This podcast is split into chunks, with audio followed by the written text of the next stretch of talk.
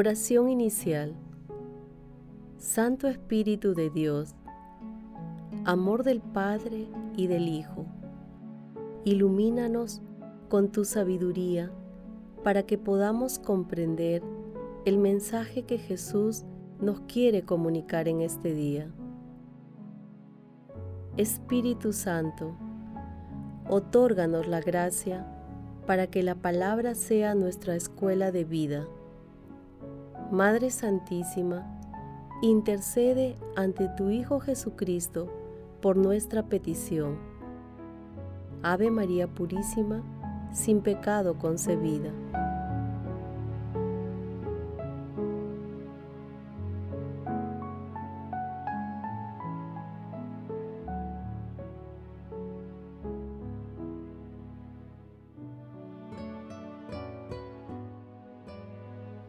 Lectura del Santo Evangelio según San Juan, capítulo 2, versículos del 13 al 22.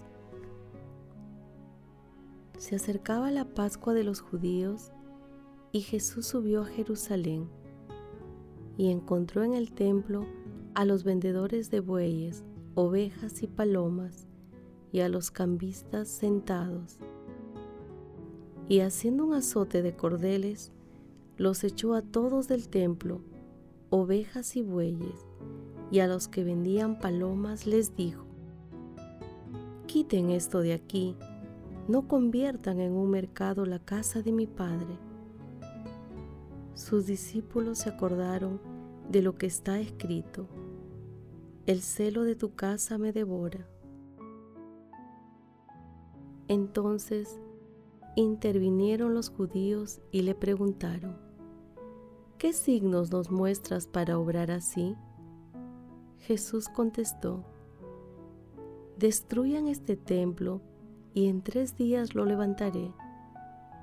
Los judíos replicaron, 46 años ha costado construir este templo y tú lo vas a levantar en tres días.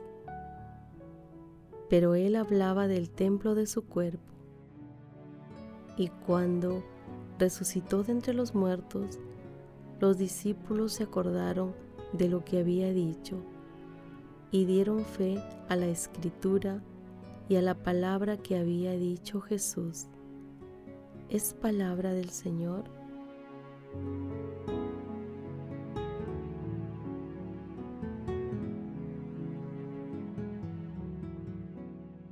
Hoy celebramos la fiesta de la dedicación de la Basílica de Letrán.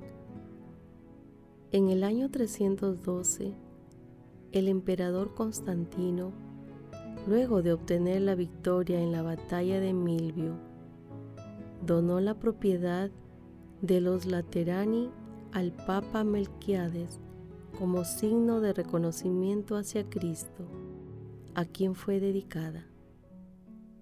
En dicha propiedad se fijó la residencia del obispo de Roma hasta el año 1400.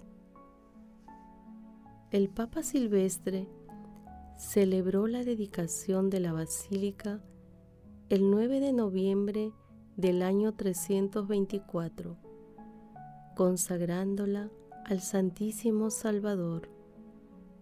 Por ello, en esta fecha se celebra a la madre y cabeza de todas las iglesias. Celebramos la dedicación de la Basílica de Letrán con la lectura del pasaje evangélico en el que Jesús purifica el templo de Jerusalén, que había dejado de ser casa de oración para convertirse en un mercado. En esta purificación a Jesús lo inspira un celo santo, ya que proféticamente transita desde el templo material hasta el templo de su cuerpo glorioso y resucitado cuando dice, destruyan este templo y en tres días lo levantaré.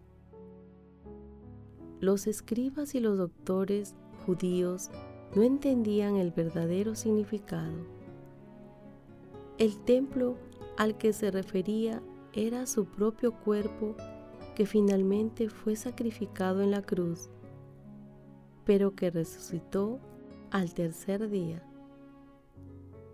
Recordemos que estas palabras de Jesús fueron utilizadas después en su juicio.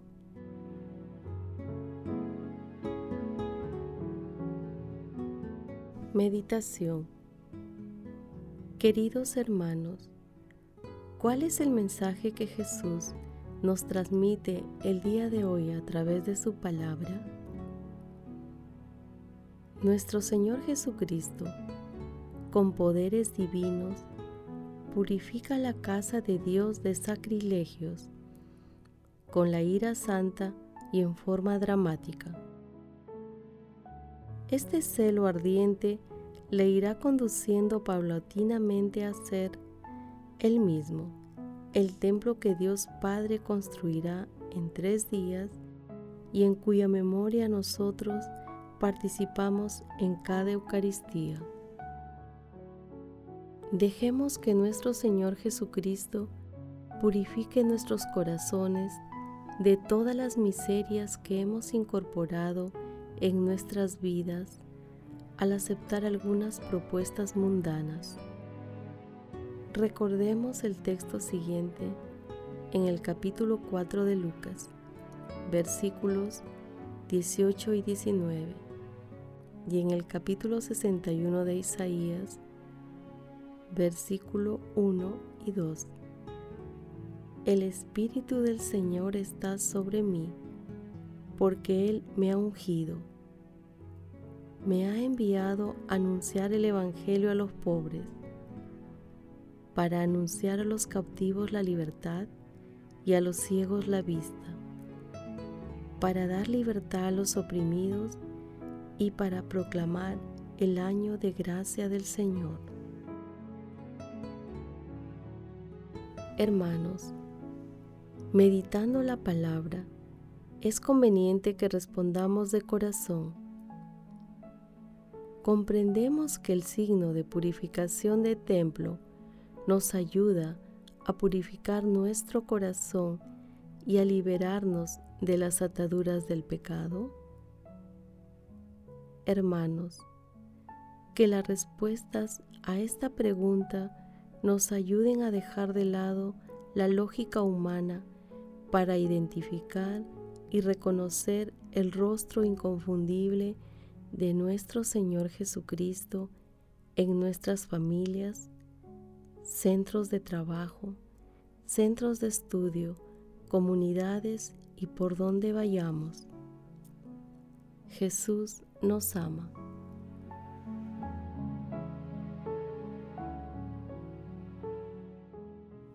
Oración. Padre Eterno, tú que nos hace revivir cada año el día de la dedicación de la Basílica de Letrán, derrama tu gracia sobre todas las iglesias y recintos de oración y socorre a todos aquellos que en dichos lugares invocan tu santo nombre. Que la fuerza y el espíritu de tu palabra fortalezcan el corazón de todos los fieles que allí se congregan.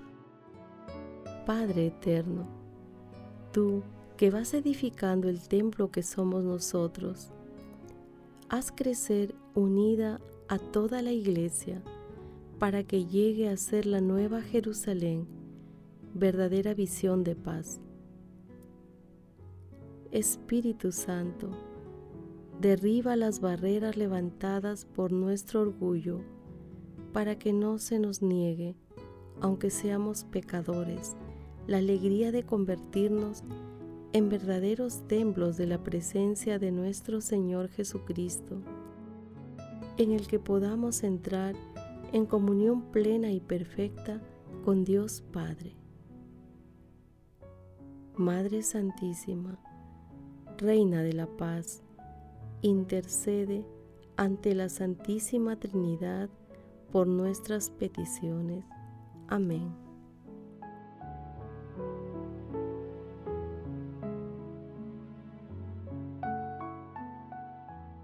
Contemplación y acción. Hermanos, contemplemos a nuestro Señor Jesucristo con un escrito de Pseudo Macario. Por eso se produjo la venida de nuestro Señor Jesucristo para volver a tomar posesión de su casa y de su templo, el hombre. El hombre es una criatura que lleva en el fondo del corazón la imagen de Dios, bella, grande, maravillosa y buena, pero a causa de la transgresión entró en ella la maldad de las pasiones. Si vive según la luz de Dios que tiene en sí misma, posee todas las virtudes de la luz pacificadora. Si vive según la tiniebla del pecado, está sometida a la condena. El alma que quiere vivir junto a Dios en la quietud y en la luz eterna debe acercarse a Cristo, verdadero sumo sacerdote. Debe ser inmolada y morir al mundo y a la vida precedente. Entonces dejarán de resonar en ella las habladurías y los gritos de los pensamientos vanos, la agitación de los espíritus de la tiniebla, y será trasladada a una ciudad llena de bondad y paz, a una ciudad donde resplandece la luz divina. Allí vive y escucha, allí actúa, habla, piensa y realiza obras espirituales y dignas de Dios.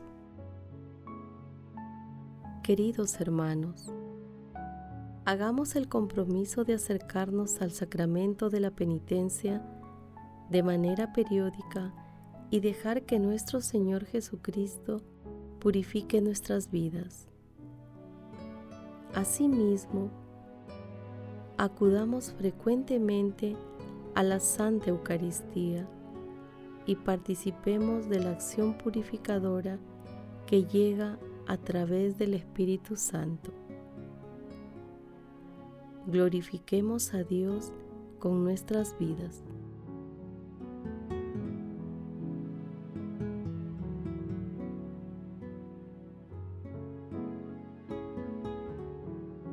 Oración final.